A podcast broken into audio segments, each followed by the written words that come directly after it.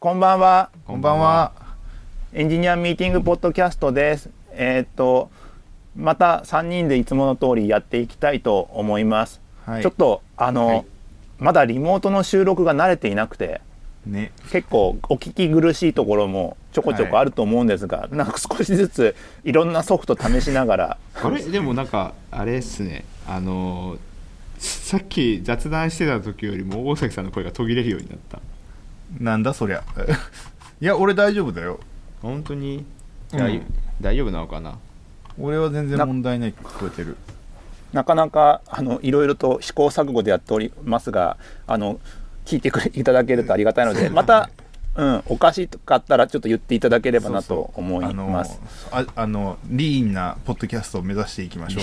は言い方だね言い方い。よ4年目にして リーン、リーン素早くって失言い出敗してすすぐフィードバックもらおう。そうですね。まあ、あれにリニューアルしてますからねそうそうですね。そうですねあのこの2週間ありましたけども、はい。はいまあいろいろとあありましたねと。忙しいですね世間は、うんはいそうですね。まさかなんかどっかの自動車の 偉い会一個しかない。偉いはい。会長さんがなんか捕まったりとかね、はい。そうですね。なんかあれもなんかそのなんか付随情報もがめっちゃ面白くないですか？なんかクーデターだ司法取引だって。そんなそうドラマみたいなこと本当にあるんですねみたいな。ね。なんかめっちゃ面白いと思ってそうなんか本当になんかもう池井戸潤池井戸潤の世界ですよね。普通になんか下からクーデター起こしてみたいな。え えー、みたいな。そんなことあるのみたいな。ああいう本とかさはい。なんかリアリティ近いのあるんだなと思いますよね。本当にね本当にそういうなんか権力争いとかそういうので本当にそういうのあるんですねって思っちゃった、うん、池井戸潤だったりなんかハゲタカだったりとか。たりとか。そんなそおだって普通に働いててさそんなこと起きそうにもない職場じゃない普通我々も。そうだよね。まあまあ普通に生きてたらクーデターをしでかすみたいな緊張感のある中で働くってそんなねんそういう前提ではないよね。みんなで仲良くやっていこうみたいな感じの流れの方が圧倒的多いけどね。いやでも分かんないよ。なでも小説要はさあのなんて言うんだ。本当に言っちゃったらダメじゃん。ノウハウ共有しちゃダメじゃん。そういうのって。まあそうだね、クーデターの共有をさ、プあの LT しちゃダメじゃんきっと。ダメだね。こうやってうん。俺は上司を倒したとかダメめっちゃダメなやつ。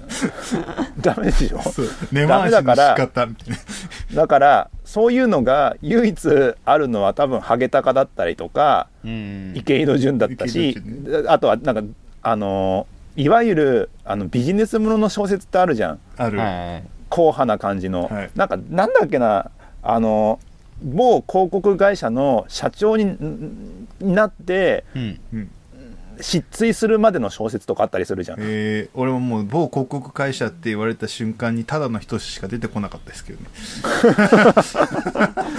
ただの人志のサバイバル版みたいなやつだよね。もっとねリアリティのある方ね。リアリティのあるにあの斎藤隆夫っぽい感じの方の。あはいはいはい。ああの若干なんか絵があれっていうやつじゃなくて本当にあの熊が襲っていきそうな感じの方の やつだね。はいはいはい。だからそういうところからこういう世界があるかもなとかいうふうに思ってると実際にそういうのが偶然ニュースで出たりすると、うん。あああの小説みたいなことが起きてる。そうそうそう。そうなんかすごいなと思ったもん。そうなんですよね。そう。まあなんだこのエンジニアの話全く関係ないあの結構そのここのポッドキャストを聞いてる方向けに発するとはい。今あのネタ合わせだったりとか雑談をあのメッセンジャーではい。結構やり取りしてるんですけれどももう最近のなんか荒れ具合がすごいなと思ってて。そうですね。あのうちらのツイッターとかじゃなくてうちら3人でなんかネタ合わせてやってんだけども最近なんかすごいああれっていうかなんなんて言うんだろう。大変。そうですね。それぞれそれぞれありますもんね。なんか活性していいるんですけど、うん。最最近だとなんかいろいろね 認識合わせなきゃと思った話ではい一個あの最近なんかデザイナーの仕事の幅の広さにびっくりしてて。ほうほうほうほう。はいあのそもそも今のウェブのデザイナーってどんな能力求められるんだっけがよく分かんなくなってて。うんうん。なんだろうな。な単純にデザインとかをするって言われてさなんかはいはい。まあやると思うけどさ多分なんか、ササービスの文脈のところからさうん。なんか説明受けてさ、うん。実際にさエンジニアとしてフロントエンドの人がさ、うんそこに到着するまでがにすごい時間かかるみたいな症状が起きてて。そう。それはなんかねうん。良くないっていう思ってるよいつも。ななんだろうなんかあのどっからみんなでやればいいかって結構さ、うん。あのちゃんと事前に帳尻合わせとかないと大変じゃんっての、はい。そうななんか昔はそうでもなかったのに今ってなんかちゃんと帳尻合わせないと、気づいた時にはなんか大変なことになってるっていうのがなんか結構多くないですか？デザインにも限らずに。昔じゃなくても起こるんじゃないですか？いやなんかデザインはね多分領域が多分広がっちゃったせいだからだと思うんだけど、まあ、うん。デザイン、ただデザイン言われたことをうん。デザインするだけじゃなくて、なんかまあビジネス的な考えもしつつ、うん。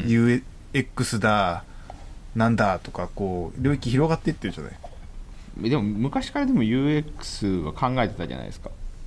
考えてたけど、うん。なんかもう少しなんかなんて言えばいいんだろうな。なんかね手を抜くのが難しくなってる気がしてて。全部に本気でやんなきゃいけないんだよね。で本気でやるから時間かかっていくんだよね全工程が。あのすり合わせとかしないと、まず最初にさユーザーのターゲット決めるとかちゃんとあるじゃないですか、はい、うん。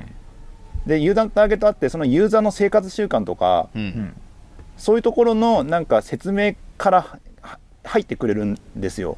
うん。はいはいはい。だけどだけどたなんかまあちゃんとしてるところと、うん。まあ、速度重視とかあったりするじゃないですか,、うん。はい、なんかそこら辺のあの調整というかうん。あの認識があって合ってないとうん。たまになあれこれなんで説明受けてるんだっけになりかねないなみたいな感じのがあって。はい。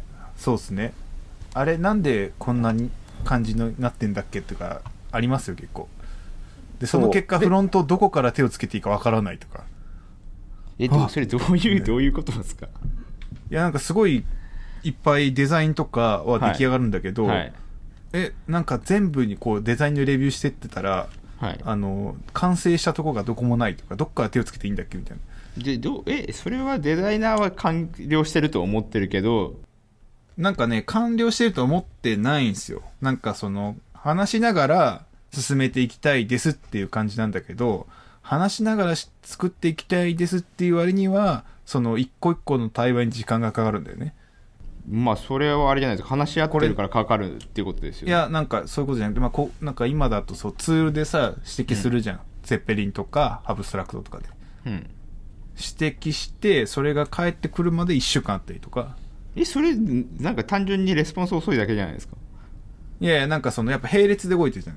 なんか、一旦カンプを仕上げて、デザイナーは次の作業に移ってるんだよね。その、できたカンプに対してコメントするじゃない。そしたら、それ、今やってる作業が一段落ついたら、その、お俺が指摘したところが治ってくるじゃない。っていう、なんかそういう感じになってるんだよね。多分多分なんですけどあれじゃないですかねカンプを作っちゃうからダメなんじゃないですかそうなんですよ。それはね、僕もそう思うんですよ。なんかあのーあれなんですよねそうカンプ作る前にあのーなとうちだとストーリーデザインって呼んでるんですけどはい。そのスケッチで、えっと、カンプ作る前にんまずなんかワイヤーっぽいものを作るんですよわまあ、ワイヤーっすよね。まあワイヤーなんですけど、まあ、そこにはストーリーが書いてあるんですよこはい。ここのページはプライマリーのストーリーはこれを達成させること。はいはいはい。でまずそれをレビューするじゃないですか。本当にそれで達成できるんだっけ？みたいな。でそれが固まった後次もっとざっくりした形で構造を作るんですよね。はいはい。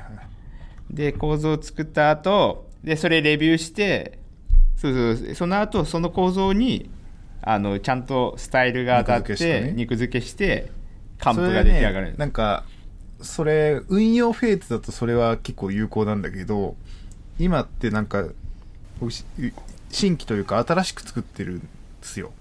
あのちなみはに俺がやってるやつも今新しく作ってるやつです。そうなんかねそのカンプを作らないとなんか表現とかブランディングができないみたいなんですよでもそれはあれじゃないですか。ムードボードとかを先に作ったりとか1ページ完封っぽいものを作るっていうことでブランディングはできるじゃないですか。それだけだとなんかねなんかその各ページが良い感じなのかがわからないらしいんですよ。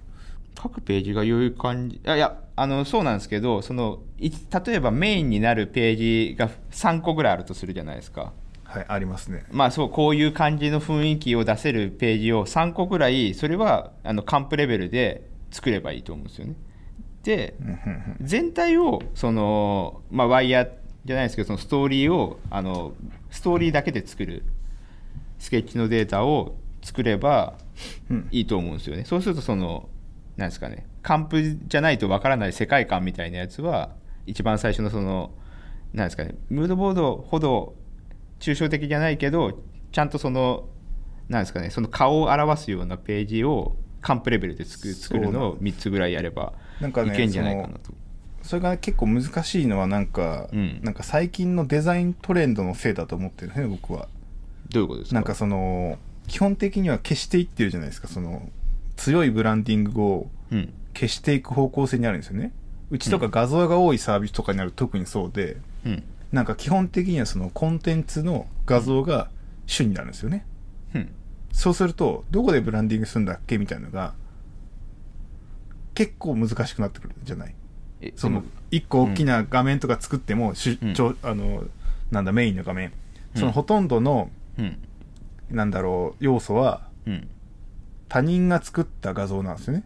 うん。ってなるとそのデザイナーが、うんデザイナーの表現でデザインできる領域って超少ないんですね。でそれを、うん。わわかなんかわかる？ほほとんどなんかそのなんだろう？アップルのアプリとかコンテンツだからっっててですよね。そうそうそうそうそう。ほ本当に細かいボタンの1個とかでしか、うん。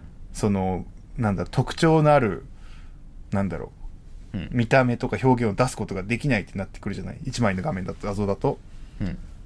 だからなんか結果的にたくさん作っちゃうみたいな例えばたただリスト作っただけだと、まあ、リストよく出てくるからあるんだけどうん。なんか普通みたいな。だからそのなんか頑張って作り込んでいっちゃうね。そのなんかその普通になっちゃうから。えまあわ分かるんですけどあれじゃないですか。そのリスト頑張っていっぱいいっぱい作っちゃってもいろんなリストができちゃうんだよねいやそうなんですけどすなんか3枚その雰囲気雰囲気というかイメージがちゃんと伝えられる、そのページを作るのでもそれってなんかあのできないそうなんか俺はできそうで、うん。俺それでもいいんだけどデザイナー側がうん。なんか納得感がないっぽいな。ここ難しいとこなんだけど。我々エンジニアからしたらあのまあカンプとかあ、うん。い一枚メインのページがあって、うん。ある程度スタイルガイドラインがあればなんとなく作れるしまあわかるってなるじゃない。うん。けどデザイナーがそのデザインの仕方をがの満足感というかできた感が得られないのが多分問題なんだ。なね。いや。ね、でもなんかあるじゃない、うん。なんとなくわかるじゃない。なんとなく。なんか佐竹さんの話だとあれかあのデザイナーのアウトプットと実際にそれをフロントエンドエンジニアとかクライアントに渡して実装してみらうもらうところって若干違うよねって話なのかな。なんかねあのそこまでカンプなくてもできちゃうんですよフロント。ある程度ね。カンプはカンプはあってもいいんだよねもちろん、きうん。1枚ぐらいあってもいいんだけど究極全画面のカンプって実はいらなくってあでもデザイナーからすればいるだろうからう裏なんかすごいさスライドとかさめちゃくちゃ作るんだけど、結局使うの3枚だけとかさそうそういう感じなんだと思うあるじゃん。そう、うん。でなんかそっちにすごい時間食っちゃってなんか情報の設計だとかさっきの後藤さんがチェックしなきゃいけないストーリーのチェックとかが抜けるんですよね。だから後回しになっちゃうんですね。っていうのは結構よく見てくるっていう。そそれってあれじゃないです。かストーリーが一番大切じゃないですかそうそうそうそう。なんか俺もデザインスプリントやるときって最初にストーリーボード書く前に絵コンテ書くのか。絵コンテ書いて、ストーリーボード書いて、で、プロトタイプ作るじゃないですか。まあわかるってなんだけど、なんかそういうのがなんかないというか、最初はプロトタイプとかストーリー作るんだよね。ふんわり全体の。で、なんかそれが、この画面のとかなってくると、だんだんそれがないがしろにされて画面を作り出すみたいな。なんかわかるかな、この感覚。わすわわかるんですよなんかわかるしえっとなんか何回かそれは課題に上がったんですよねえ上がったけどえっとめちゃくちゃ時間かからないですか？そうするとだからかかるって言ってるじゃん。いやだからだからだからそのいやそうなのだ。からそうかかかるのはでもデザイナーも認識してるんですよね。多分、あ、そこがね、ちょっと俺まだわかんなくて、うん。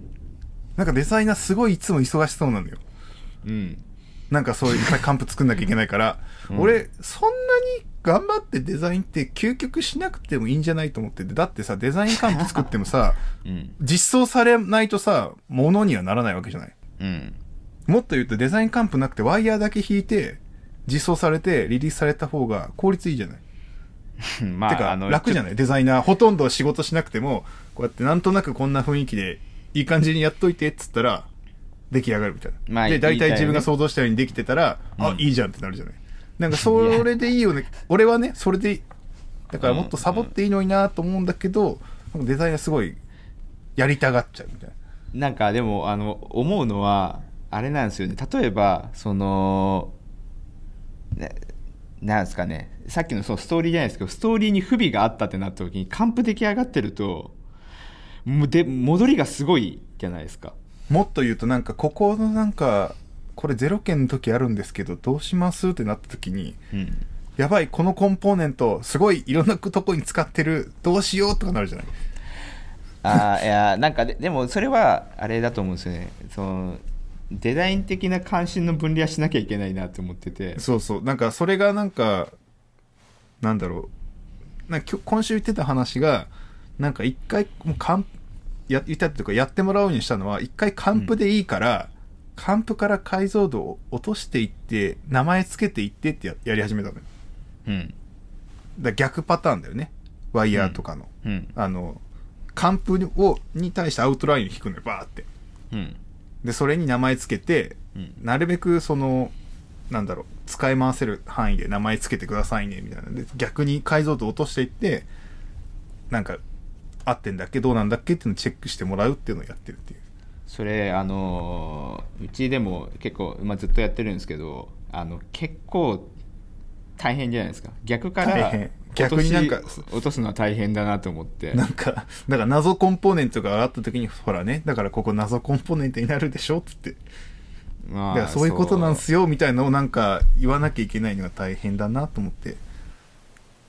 なんかそこら辺ああそこら辺のなんかデザイナーのさなんかこあのカンプとかもそうなんだけどさうん意外と他の職種の人に伝わってないことがあると思ってて。そう、なんか何やってるか分かんない時ない？たまに。あの昔だ昔だったらさいやそれもそうだし昔だったらさなんかフォトショップなのかスケッチなのか、うん。まあ、デザインツールがあってそこにデザインがあってできたのがどうこうっていう話なんだけど最近いろんなそのそれこそストーリーなんかストーリー決めてうんたらかんたらとかあったりするんだけど、うんそれが他の職種、まあ、エンジニアならともかくとして、うんなんかビジネスとかまあそれこそ PM とかも全部含めて、うん実際にこういう手法があってこうやって作っているっていうところが、うんなんかねすり合ってない時があるんだよねたまに。そう。うんなんかで急になんか作り出すみたいなね。でそれがあった時にややこしいのがきデザイナーとしてはそのじ今のやり方もう、うん。さやっぱ最近の時流があったりすると思うんでそういうのを取り入れて、まあ、うん。作ったりしてるんですよやっぱり。うん。どういうだけども理由ですかいやそのちゃんとストーリー考えてどうこうみたいなやつとかああはい。あるある繊維図をちゃんとそなんかうん。それなりのツールで書いてみたいなね。そう。だけどそのやり方がすり合ってない時とかもある可能性があってさ、うん。うん。そうするとさなんか葉月ループみたいなことが起こるんだろうなと思ってて。どういうこと？どういうこと？急な例えすぎてわからん。いや見えない葉月葉月ルーいやいや葉月ループ。葉月ルーペってさ、うん。あれでしょ？あのー要はしテレビ CM マンがさ、うん。クリエイターがさ、うん。まあ葉月ルーペのやあの CM を作ったらさはい、うん。社長がさこんなんダメなってやつね。こんなんダメだって言って全部俺がやるって言って、おう監督やってうん。自分でもう怒りをテーマにしたああ頭 あのお尻、ね。うん、お尻 お尻で踏んだりとかやって結果あんだけ流行ったっていうか本当に人気がでねちゃんとね、ポジション取れたっていう結構クリエイターからすれば衝撃的なやつがあったりするんだけどもはいはいはい。そのなんだろうなちゃんとしたやり方を求めてるわけじゃないぞっていう。うんそうなんですよ。それはなんか僕なんかデザインスピリッツがいっぱいあってそうでなんかやり方とか成果物とかってなんか結局出してみないと分かんないじゃないですか。ねあのねそうそう。そうリリースしないと、うん。だからいかに早くリリースするかっていうのにデザインスプリントとかって効果的なんですよね、ううん。ん。なんかあれをなんか時間かかるやんみたいに言ってるけどいやいやいや普通にやってるよりか全然時間を短縮するためにやってるんすよって感じなんだけど。なんでなんかかあれですよね。そう。ん。それのなんか間違ったデザインスプリントの使い方とかってなんかもう分かりきってるものをデザインスプリントするとかうんうんやるんだよね。なんうんかどうしてもそのレールに乗っからないってことですかそうそうそうそう。分かんなくて世界が分かんないし、うん。なんか自信もないやつはデザインスプリントとかやってプロトタイプ作ってテストするってめっちゃうんいいのよ。絶対そのテストするから一目瞭然でいいやん、でもなんか明らかにそれこっちの方がええやんってやつをうん。わざわざデザインスプリントいつか取るみたいなこと使いたがったりするん。だよねそのさっきのやり方を正しいやり方こそ正しさだみたいな、大崎さんの言ってるなんかそのなんだろう。ね急にそうなんかやり方にすごい溺れるみたいなのがありがちみたいな、葉月ルーペのみたいな社長がな確率の方が絶対低いと思うんだけどうん。うん。なんかたまになんか成功する失敗関係なくうん。そこがすり合ってないからなんかあのあれってなる？ううん。んそれこそそのクリデザイナーの置かれてる境遇って絶対いいプロダクトを作るだけじゃない時があってさ。ほそうですねなんか60点ぐらいを素早く出してほしいみたいなフェーズとかあるじゃん、ーはい。はい。スタートアップのデザイナーによくあるやつですね。そういうのとかがなんかちゃんとすり合わせをしておかなきゃいけないんだけどもうん。意外とそういうところそもそもデザイナーってどういう100%完璧にクリエイティブでやっていくとしたらどういうツールがあってっていうのがうん、なんかあのあんまり知られてないんだろうなって思う時がある。うんなんかあれですよね。あのーななんですかねなんかデザイナーって言った時にえっとその人がクリエイティブを出し出すんだとちょっと違うのかなって思う時があるんですよね。それなんかね、ちょっと前のねなんか飲み会でね、そういう話をしてたよ、デザイナーとと？アーティストの違いみたいなやつとか、まあアーティストの違いとかもあるんですけどなんかエイティブなんだ表現とデザインは違うからなみたいな。なんかあのー今のその体制とかだとデザイナーはなんですかねその、まあ、クリエイティブクリエイティブ以外にもなんかそのビジュアルのデザインをしたりとかするじゃないですか。そうそうそう。だけどそのビジュアルのデザイン以外のところってなんか全員がデザイン作業に入れないとダメだなって思うんですよ。ん？ちょっと待ってどういうこと？なんかそのえっと例えばさっきのストーリーのデザインとかでもそうなんですけどなんか変な話ディレクターができたりとかその他のエンジニアとかでもそのストーリーのデザインには入れるんですよ。ああそうそうそう。それが俺があのやってるやつじゃない。あのデザインエンジニアリングギルドっていう社内はい。クラブみたいなんでやってるのがまさにそれで、はい。結局そのなんだろう。なんもともとデザイナーって、うん。いや違うわ。デザインとかクリエイティブ方面のものって、うん。エンジニアリングしたエンジニアリング分かってないとで本来デザインできないはずじゃないっていう。例えばね。車のデザインするときに車がどうやって動くか分かんないとかどうやって作られてるか分かんないのに車はデザインできないじゃない。なんかあのそれそれもそこの部分もあると思うんですけど。それと今度エンジニア側もそのどういうなんだろうどういうデザインニーズがあるからこういう技術を使っていかなきゃいけないぞとかどうやどうなんでこんな面倒くさいなんかもうデザインにしてるんだっけとかってなんか理由があるはずなんだけどそれすり寄っていかなきゃいけないんだよね。だからそのうん両、共通言語みたいな共通の戦えるフィールドみたいなところをなんかみんなで勉強しようっていうのが俺のやってるギルドみたいなやつ。そうですね佐竹さんのやつは多分その俺が今から言おうとした2個目なんですけどそのほう1個目のやつはまあそのストーリーのデザインとかだと、まあ、エンジニアリング知らなくてもやれてあいわゆるなんかどうどういうことをユーザーにさせたいんだっけっていうことをデザインしていくんですよね。そうだね。そうそうそう。でもその時って別にエンジニアリングが、まあえっと、必要じゃないじゃないですか。これをどういうふうに使うものかっていうことさえみんなで定義できればいいんで、で多分その後にデザインエンジニアリングは必要だと思うんですよね。いやあのなんだろう。えっ、とね含まれるって感じかな。なんか基本的には。デザインエンジニアリングってここ美人も入ってるんだけどうん。なんだろう。あのなんだろう。何をやるかっていうことじゃなくて、うん。そのまあこういう中間領域みたいなとこがあるよみたいな。デザインとビジネスの中間領域みたいなとこもあるし、はい。そのデザインとエンジニアリングの中間領域もあるしビジネスとデザインじゃあビジネスエンジニアリングの中間領域みたいなとこありますよって。うんでその中間領域自体を着目しようって言ってるのがそもそものギルドでうん。なんかその、まあ、デザインスプリントとかデザイン思考のメソッドってそこら辺周辺に存在するそういう状況とかパターンに対するソリューション例の集まりなんですよ。うん。だからその引き出しを持っておくとそういう境界で発生するいろんなことに対応できるぞとか、そうそう。でお互いがもっとなんだお互いの専門性をもっと強く使うためにその前段としてその境界領域でなんか強化力で壊さないようにするってことですよね。そうそうそう。むしろ自分たちの専門性をももっと生かすために。集中するためにそれがいるよみたいなところをやってるみたいな。あだからやった方がいいし、はい。基本的にはなんかあの前のプロジェクトだとなんかストーリーボードとかはみんなで弾いてたから、てかプロトタイプもみんなで作ってたから。あうん。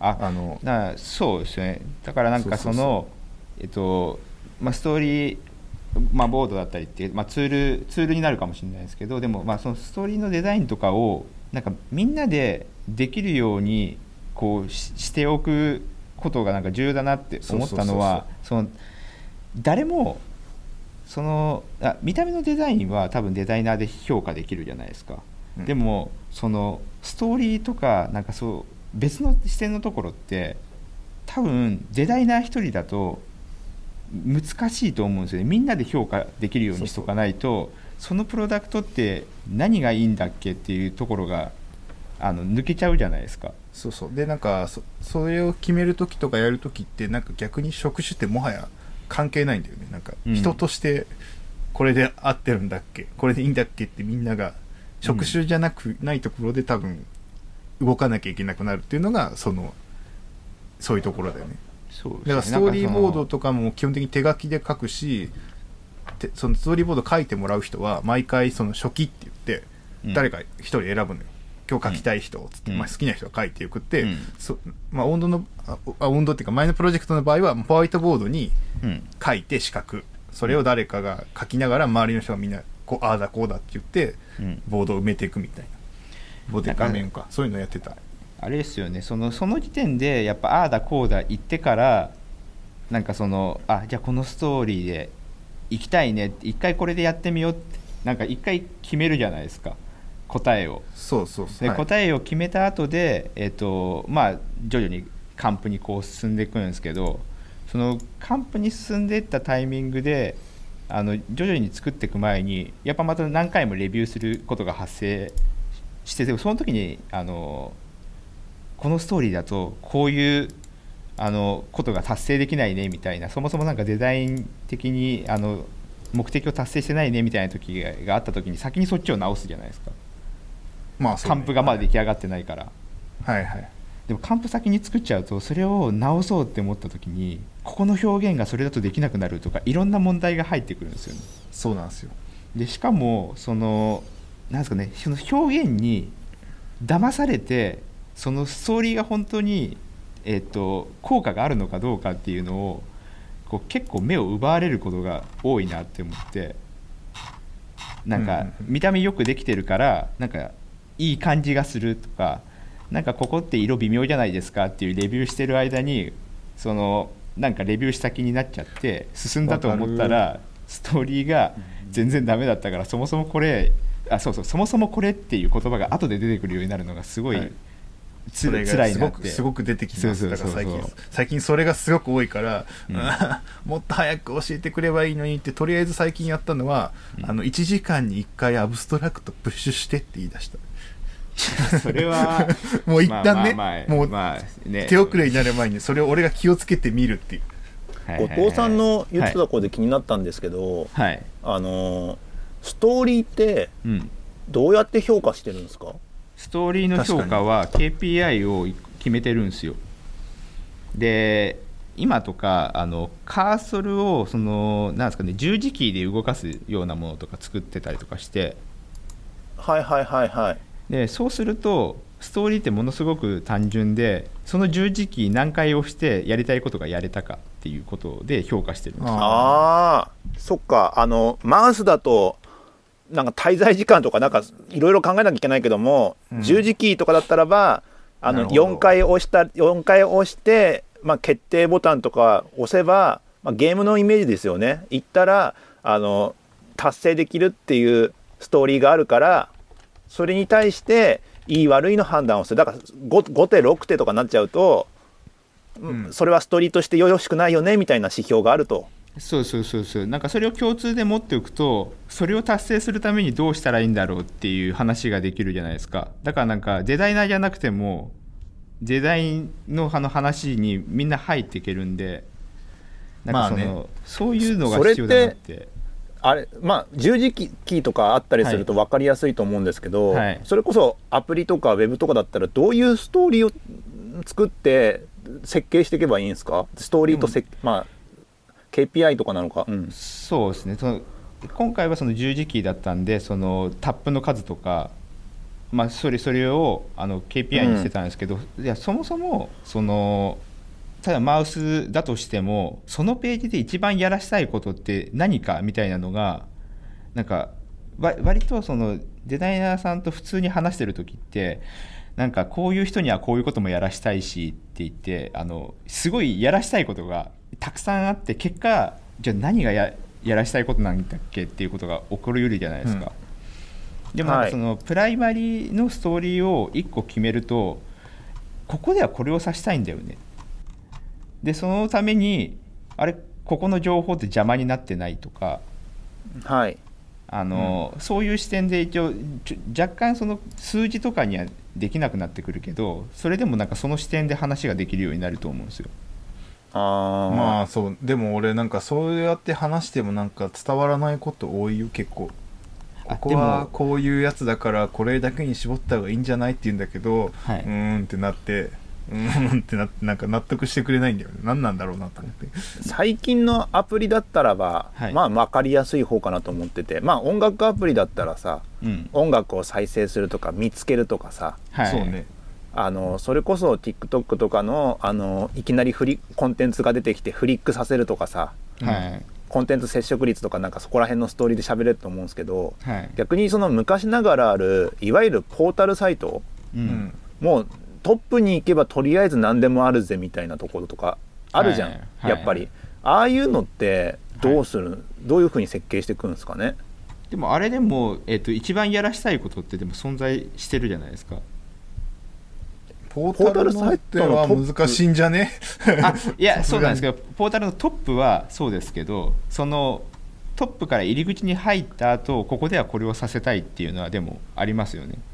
多分あの検索が一番近いかなと思うんですけどうん。はい。だだから一応一番上に昔からあるポータルサイトって上に検索があって、はい。だったんですけども、検索だけだと文字入力大変だからものすごいいろんな横リンクみたいなのがある状態。はい。でしかもそれがある程度刺さってんだよね、はい。刺さってるっていうのは広告って広告運営って意味で刺さってんだよねきっと。はい。はい。そうですね。だから PV 市場主義時代だったらばうん。そういうところがなんかあの何をさせたいかを競うやるっていうよりもいっぱい回遊させるとかの方が結果的にお金になるから。そうだから今のメディア設計もまだ、未だにそうだからその横うん。のモジュールとかいるよねとか下のモジュールとかこういうのいるよねとか、はい。一番上になんかなんだろう自動でスライドするなんかバナーじゃないけどカルーセルみたいなのいるよねっていうのがなんか広いイメージそうそうそうそうそうでもななんかそのあれじゃないですかなんか自分たちでこれやらしたいけど例えばなんかその、まあ、アド見せたいよねとかまあいろいろな思惑あるじゃないですか。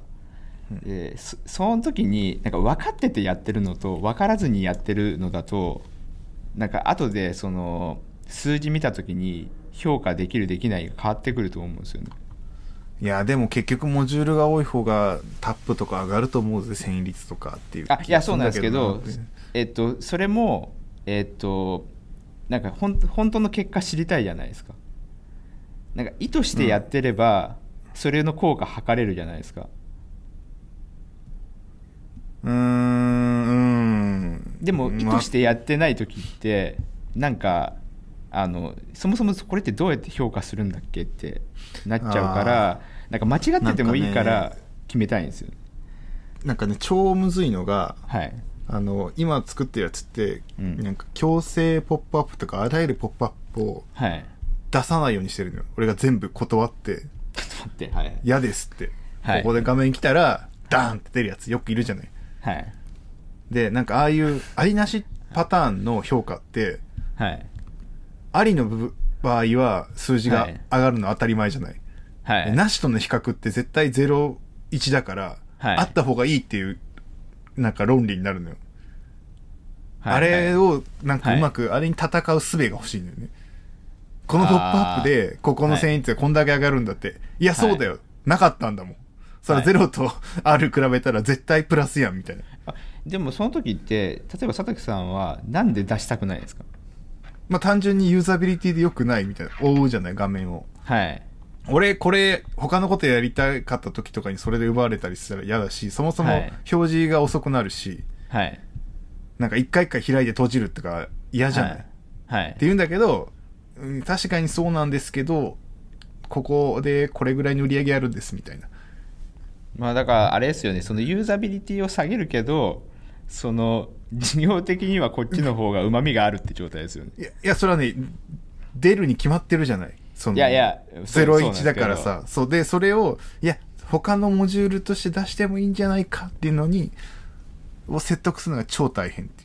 そうそうでも他のモジュールとの比較をするのが多分一番ですよね。多分、えっとそこに出したいっていうよりかはそこの数字を伸ばしたいっていうことが。そこまで行くのがそのどうしてもそのモジュール維持したいのが過去の経験で、はい。絶対これで上がるからっていうこと言われるんだけどうーんみたいな。そこで戦うのがもう超大変みたいな。だから何と戦ってるんだって話だよねそれ。そう。何と戦ってるんだって感じだけど。だあのだって極端に言っちゃえばさ最近のさゲームまとめサイトすごいじゃん。うん。今今もそうだから。らなんか一時ゲームサイト最近落ち着いたとこも増えてきたけども一時、あのゲームサイト回遊した瞬間に全面モーダルポップあ全面のポップアップ出てた広告がね、うん。などんだけ攻略見せたくないんだよみたいな感じのやつになって。それはそっちの方が売り上げは上がるよみたいな。だけども 見る側はそこの中にある広告を見たいから仕方なく横の×を押すみたいな感じの状況になってて、ね。うん。そりゃアドフラウドとか流行るよみたいな感じの。そうなのよ。そりゃそうだよみたいな。数字だけ見たらそうなるよみたいなね。そう。っていそうう数字じゃ現状。す数字じゃないところの UX をうまくはい。なんだろうこっちじゃないっていうのをすごいあとね UX のなんだろうデザイナーの間違った考え方で、まあ、はい。いっぱいあるんだけど、はい。一番よく見受けられるのは UX ってかっこよくないとダメっていう考え方。どういうことですか？いやだからその表現としてすかっこいいとかはい。そういうことがいいそれが UX だと思っててなんかお要はその後藤さんの言ってた、はい。あのステップを減らすとかさーはい気づかせないみたいな方が実は UX 優れてる場合があるじゃない。まあ自分が目的になったものにはい対して何も考えずに普通に言ったら普通に終わってよかったで終わるじゃない、なんかそれってすごい UX 優れてるんだけど、はい。そうじゃなくて途中でなんかすごい派手な何かがあってとか見たことないような画面遷移があってとかいうものが UX だと思いがちなんだよね。それがエクスペリエンスだっていう。いや違うみたいなそうじゃないんだ UX はみたいな。なんかかっこいい表現が UX だと思ってる時が結構あるのよ。なんかつい最近なんかあれあれなんですよね。あのアニメーションをこう入れてたんですよ。はい、はい。でそのあ入れてたアニメまあ入れてるじゃないですか。で、うん。はそのみんなで話し合ってる段階ではやこういうアニメーションにするのがいいよねっていうふうに白熱してしまう どうしても白熱してしまうこの議論みたいな。もうしんどいんだけどなんか小言を言うのがしんどい。あー。まあ言わなきゃいけないじゃない、なんかこっちがなんかうーんってなんかうん。いやい頑張ればおなんか目をつぶって文句言わずにやれちゃうじゃないしかも。いやなんかそのそれよくないなと思って言うじゃない。そうそう労力使うみたいな。そうでもなんかそれ言わなかったらなんかその分かんないですよ。自分が間違ってるかもしれないし相手が間違ってるかもしれないけどなんかその間違ってることが分かることって重要な気がするんですよね。そう。なんかその今はさ作り替えやってるからさ、はい。過去の遺産と戦ってんだけどはい。その過去の遺産がままさにそれではい。デザインまあデザインの前にビジがあって企画があってデザインがあって、フロントに来ててそれをなんかあんまりその指摘しなかったんだろうなって痕跡がすごい見受けられるのよ。はいなんか頑張ってフロントでなんとか実装してるみたいな、うーん。言われたものをやるみたいななんかそのあんまり言うのもあれだからなっていうのとかわかんないけど、はいもう出来上がったカンプが出てきたらもうやるしかないみたいな感じになるじゃない？多分。でもあれですよね多分そういう感じで工つく程がはい。そうそう。後になればなるほどちょっと言い言いづらさも悪い気出てきますするじゃよねないそうカンプすごいできてるとかめっちゃプロトタイプだけどすごいカンプを作ってもう本物みたいなプロトタイプできてるとか、うん。でもこことか言いづらくないと思って。これみたいな。これすごいパフォーマンスここ悪くなるしみたいな。このデータ多分 API ないから別のやつもう一回叩かなきゃいけないんだけどとかさあるじゃない。はい。なんか1画面にすごい出したがるっていやこれ詳細画面つけりゃいいんじゃないかいみたいなさ。はい。いやーでもそれは、えーそうっすね。なんかそれはななんかこううん毎度言うのがなんかちょっともう疲れるなと思って。でもなんかどうどうしてもこのな必要な人材からこう集めていくと前工程の人が先に入っててっていうパターンはなんか絶対起こりうるじゃないですか。そうなんですよね。そうそう。だからなんか最初から全員がいる状態ってものすごく稀なんで、まあ、結果多分受け多分佐々木さんとかフロントエンドだからその受け取る時にはもう出来上がってることは結構多いとそ思うんですよ。う。もう仕様とか全部決まっててみたいな。はいでその仕様に対して「えこれ無理じゃね?」って言ってなるとはい全部が逆流するんだよね。ガーって。でもそれを考えると早めに言うてくれよみたいなんだけどなんかその、はい。そういうコスト意識もね意外とデザイナーない気がするよ。うーん。なんかなんか工程全体ですごい短くなっていればいいはずで、それを工程全体に短くするには、はい。ひょっとしたらもうデザインやらなくてもいい時とかあるじゃない？このはい。モジュールの使い回しでやろうやっていうのとかがなんか、ね、選択できないんですよね。だからどんどん画面増えてったりするっていう。なんか結構でも思うのはやっぱえっ、となんかページの中でやっぱ最適化しなきゃって思ってるのはあると思うんですよ。そのやっぱ個々のページでこう考えること多いじゃないですか。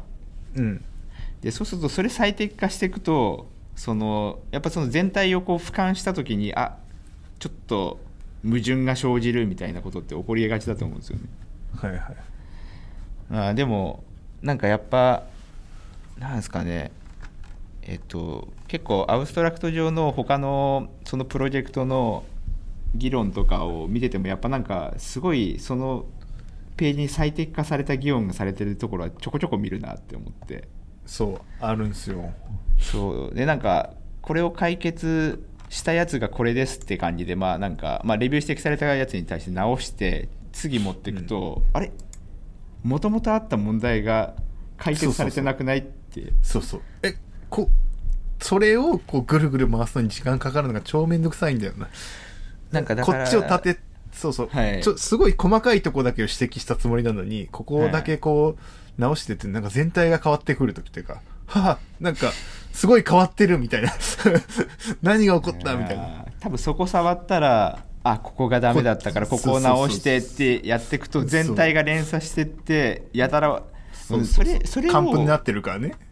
それをでもやっちゃうとあれですよね。なんか前あったのが AB テストをしまあなんかしようって言って、まあ、AB, AB テストのなんかノウハウがめちゃくちゃあるわけじゃないから、まあ、AB テストしようって言い始めるじゃないですか、でこことここを変えて小さくやろうってい言って、まあ、始めるけど例えばボタンだけを変えるとか A と B で出し分けするみたいな、でもこのボタンにするとここがダメになるねって言ってそれが連鎖してって結局ボタン1個だったはずなのに全然違うページが2つできてそれをものすごく頑張って実装して AB テストバンって出してで結果全然ページ自体の目的も変わっちゃってるからその何を比較すればいいんだっけっていう数字が取れなくなるみたいなはい。あるある。超ある。なんか、それがあれなんですよねなんでなんかやっぱそのそういうことをやろうと思うと多分もっと慎重にデザインしなきゃいけないなんか別の要素がたくさんあるんですよねうん、そうそうそう。なんだろうな。なんて言えばいいのかわかんないけど、もっと手を抜いてほしいんだよね。そんな、そんな、いや、カンプとしては、デザインカンプとしてはそんな、実は頑張らなくていいような気がしてて。なこんなツールが揃ってて、大体、なんだろう、いろんなライブラリとかスケッチとかそのデザインツールもコードなんだから、はいなんかある程度設計とか構造が出てよしやろうって思ったら、1日ぐらいでなんかパッてできちゃうじゃないはいはいはいカンプなんて究極的には。なんかそれをカンプをこちょこちょこちょこちょいじるのに何日もかかるみたいなことをやってそうな気がしてて、何ピクセルずつ動かしてみたいな。はいなんかそういうことはデザイン、UI デザインじゃない気がするなと思って。はいなんかもっと違うところに、UI デザイナーはもうちょい、その、やるべきなんじゃ、その1ピクセルずつ動かすっていうのはなんかその、グラフィックデザイナーとか、はいそういう人は、そういう仕事でこう、もう1ピクセルにこだわってとかでいいと思うんだけど、はい。なんか、我々の UI デザイン、アプリのデザインとかって、ガイドができちゃったらさ、はい。ピクセルもそんなさ、ブレないしさ、はい。わざわざ1ピクセルずつ動かして、カンプを作ること自体が不必要じゃない？なんか。まあ1ピクセルはちょっとあれですよね。あの1ピクセルが画面がこうなんか大きさ変わ10ピったら。クセルずつとかでこう動かしていくじゃない？キュッキュッキュッってデザインになって。その行為って、いるってなってて。なんかどうせそれ実装された時に俺らが、あの、CSS とかで何ピクセルって打ち込めばバーンって終わるはずなのに、なんかそこに時間かけなくていいんじゃないっていうのが、いやでもあの最思近あったのが、めちゃくちゃ画面でかいやつデザインしてたりとかするんですよはい 急に来たはい。そうでそのでかい画面のやつをこうデザインしてほ本当にあの普段あの開発で使ってるようなディスプレイよりもっとでかい画面をこうデザインしたりとかするんですけどい余白がすごい気になって埋めちゃうパターンじゃないですか？ああもうそれもあるんですけど そもそもその時にあの結果起こったのが文字が小せえってなったんですよねはいはいはい。であのマージンもまあ割と微妙だったから、まあななおまあ、結果的に最後直したから別にそれは良かったんですけどなんかそのその切り分けだと思うんですよね。その最初デザインしてる対象がカンプって最終形態、視覚情報の完成形じゃないですか。そうそうそうそうそう。で視覚情報の完成形というのは目で見た時の情報なんでなんかその前にデザインしなきゃいけないものがある時に視覚情報はデザインしちゃいけないと思うんですよねそう、なんか、設計、いや、うん、で、いや、うん、そうね。でもだって一番最初にデザインっていう言葉がやっぱ悪いんだと思うよ。ああいやなんかその設そ計、う設計っていうことにしよう、最初に。設やでも計、デザインが設計と表現にするべきだ。そうそう。そう設計をまずしてから表現があるんだよ、みたいな。なんかそうビジュアルねちょちょっと前にえっとなんかいデザイナーの人がデザインをするってこうじゃあこれデザインしとけばいいんですねっていうのがあってそれそれ。はい。そうデザインはそうそうなんですけどなんかそのあれなんですよね。さっきさっきから、まあ、カンプとかって言ってるじゃないですか。なんかデザインカンプを作るってちゃんと言うことにしたんですよみんなで。そうそれがそれがいいと思う。それがいい。そうだからそのデザインをするっていうのはそのえっとなんですかね。その前に、まあ、さっきのそのストーリーのデザインがあったりとかもこうするから、まあ、デザインカンプを作る作業っていうのがちょっと別であるよっていう。そう。スケ,、こうスケねッチの作業をしますとかさ。いやでもそのストーリーのデザインをスケッチ使ってるんですよ。ああそういうことね。そうですなんで、まあ、スケッチの作業をするってなるとちょっと語弊があるから、まあ、デザインカンプをこう作る作業をするみたいな。そうですねそうそうそう。なんかそういうなんねかそそれ結構あってさなんだデザイナーの仕事ってさっき最初に大崎さんが言ったみたいに多様化してるから、はい。なんかちゃんとあなんかそれぞれに多分専門職種がつくぐらい多様化してるんですよね割と、せまあデザインね。設計やる人とか、はい。表現だけやる人とか。だからそのなんかちゃんとい今デザインの中の何をやってる作業なんだっけみたいなのなんか言語化とか意識化できないと結構やばそうっていうのがこの2週間ぐらい特に思ってなんか今はビジュアルをデザインしてんじゃない設計をデザインしてるんだっていうのをなんかちゃんと伝えるのが超大変だったと思って。これねこれ 6, え6ヶ月ぐらい前からあやってるんですけど、うん。大6ヶ月経っても大変ですでしょ？もう大変なんだけど。毎日大変なんだけど。ああだから最近のそのメッセンジャーのやりやり取りの中の話はその大変さがずっと埋まっている状況になっていると。だからあんな白熱した議論になっているっていう。ただなんかでも一個思ったのはやっぱりなんかそのさっき佐竹さんがその職種もういろんなデザインをする職種が必要ぐらいのぐらいに細分化できた方がそれはいいよねみたいな話してたじゃないですか。うんでも、まあ、結果的にいないじゃないですか。いない。そそんなに。なんで、僕はなんかやっぱそのビジュアルのデザイン以外のデザイン作業は全員でやった方がいいなって思ったんですよ。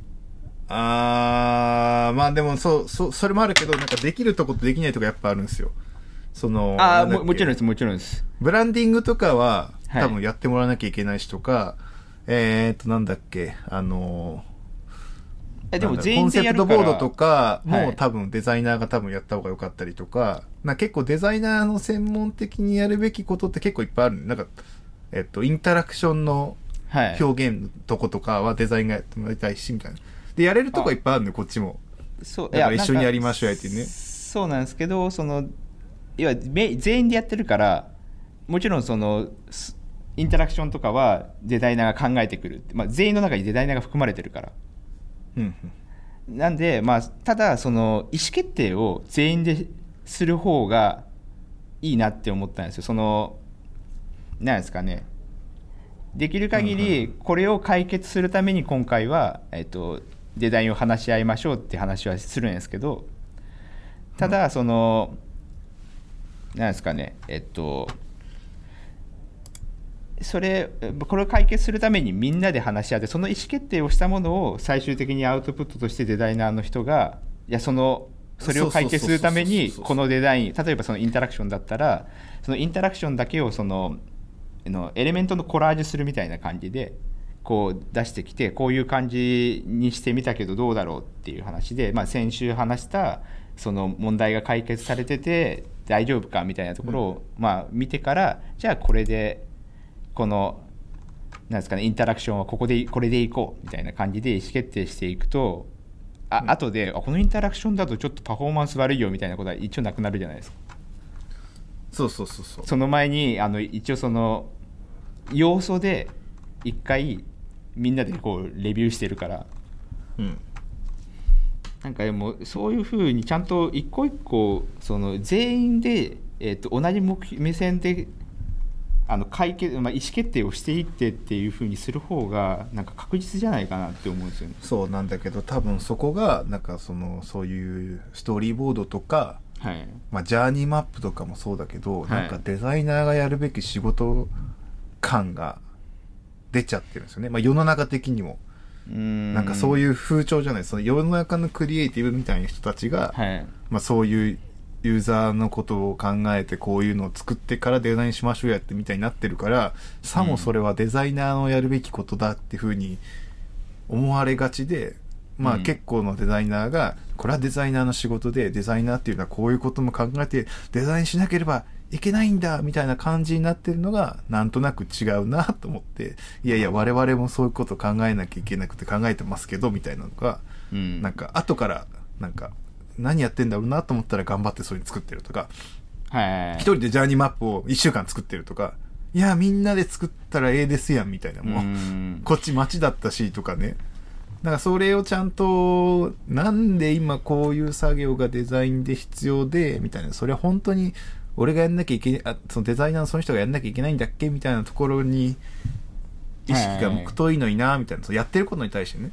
で本当に俺しかできないわ。デザイナーとしてのすごいプロフェッショナル部分が出るところってはい。どこなんだっけって。でそこにこそ自分の時間をかけるべきじゃない？はい。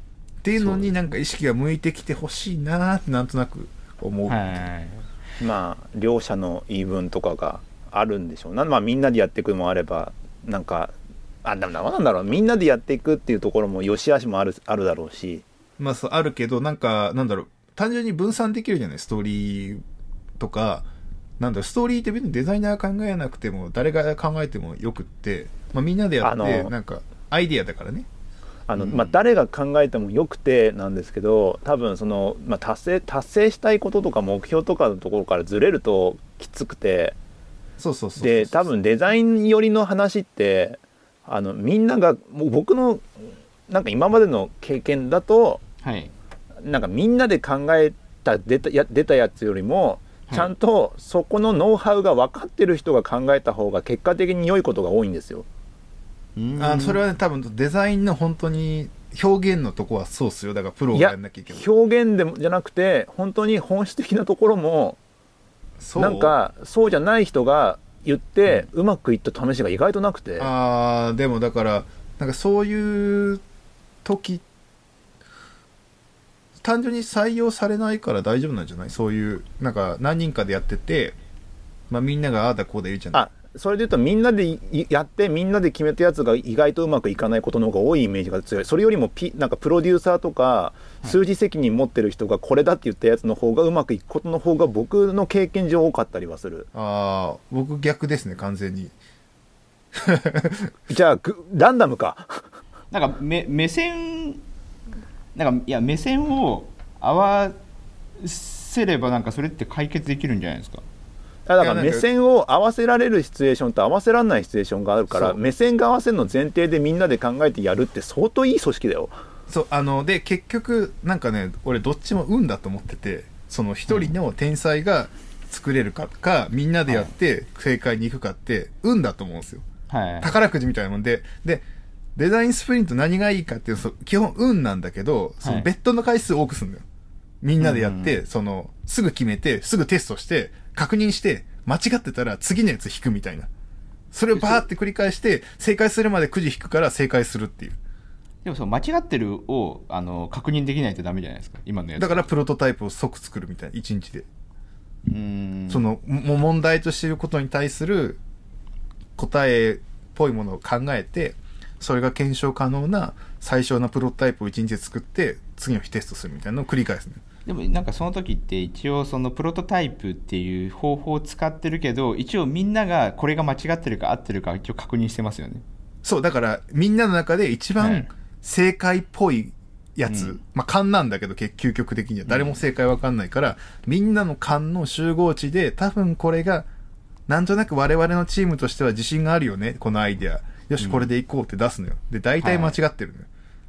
だから、うん、なんか間違ってたのやっぱり、じゃあ、あの時、さらに情報が得られたから、テストの時に、はいさらにこれでこっちのパターンで試していくみたいなやってって、当たるまでプロトタイプ繰り返すっていう。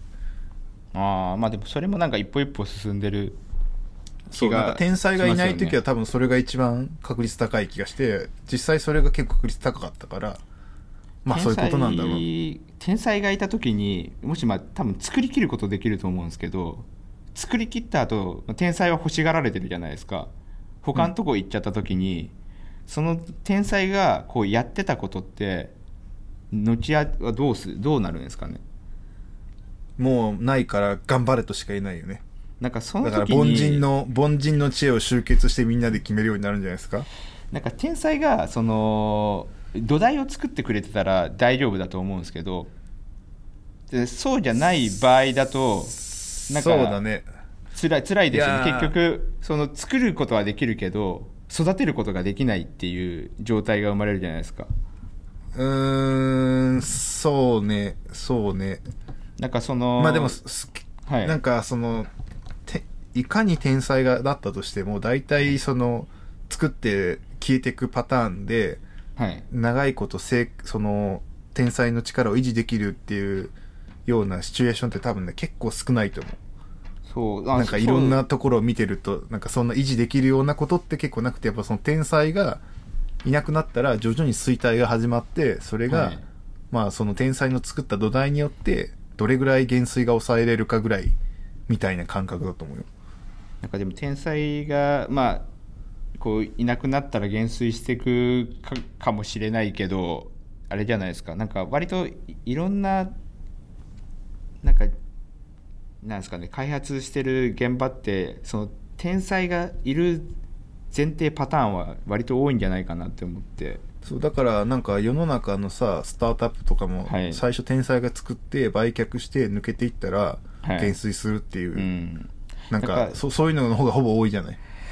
それをこう避けれるなんか手法というかなんかあれですよね。その天才いなくてもいいけるしやり方がなんか知りたくないですか？なんか自分がこれから作ったものが死なないたそうねだからめになんかエンジニアリングが割とそういうのが起きがちないっていう。俗人化しない方面が多いじゃない、まあ化しないようにこうやりましょうとかなんかそもそもも結構やっぱみんなで開発することが多いじゃないですか。そうそう。な建建築業だからさ我々一人でどっちみち作れないからやっぱ最初からたくさんの人で作らなきゃいけないっていう前提があるんだよね。はい、なんかあのすいません。はい。はい。そろそろ1時間過ぎて呼び出されてるんで そろそろ切ろうかな。もう本当に尽きないと思うんですけども。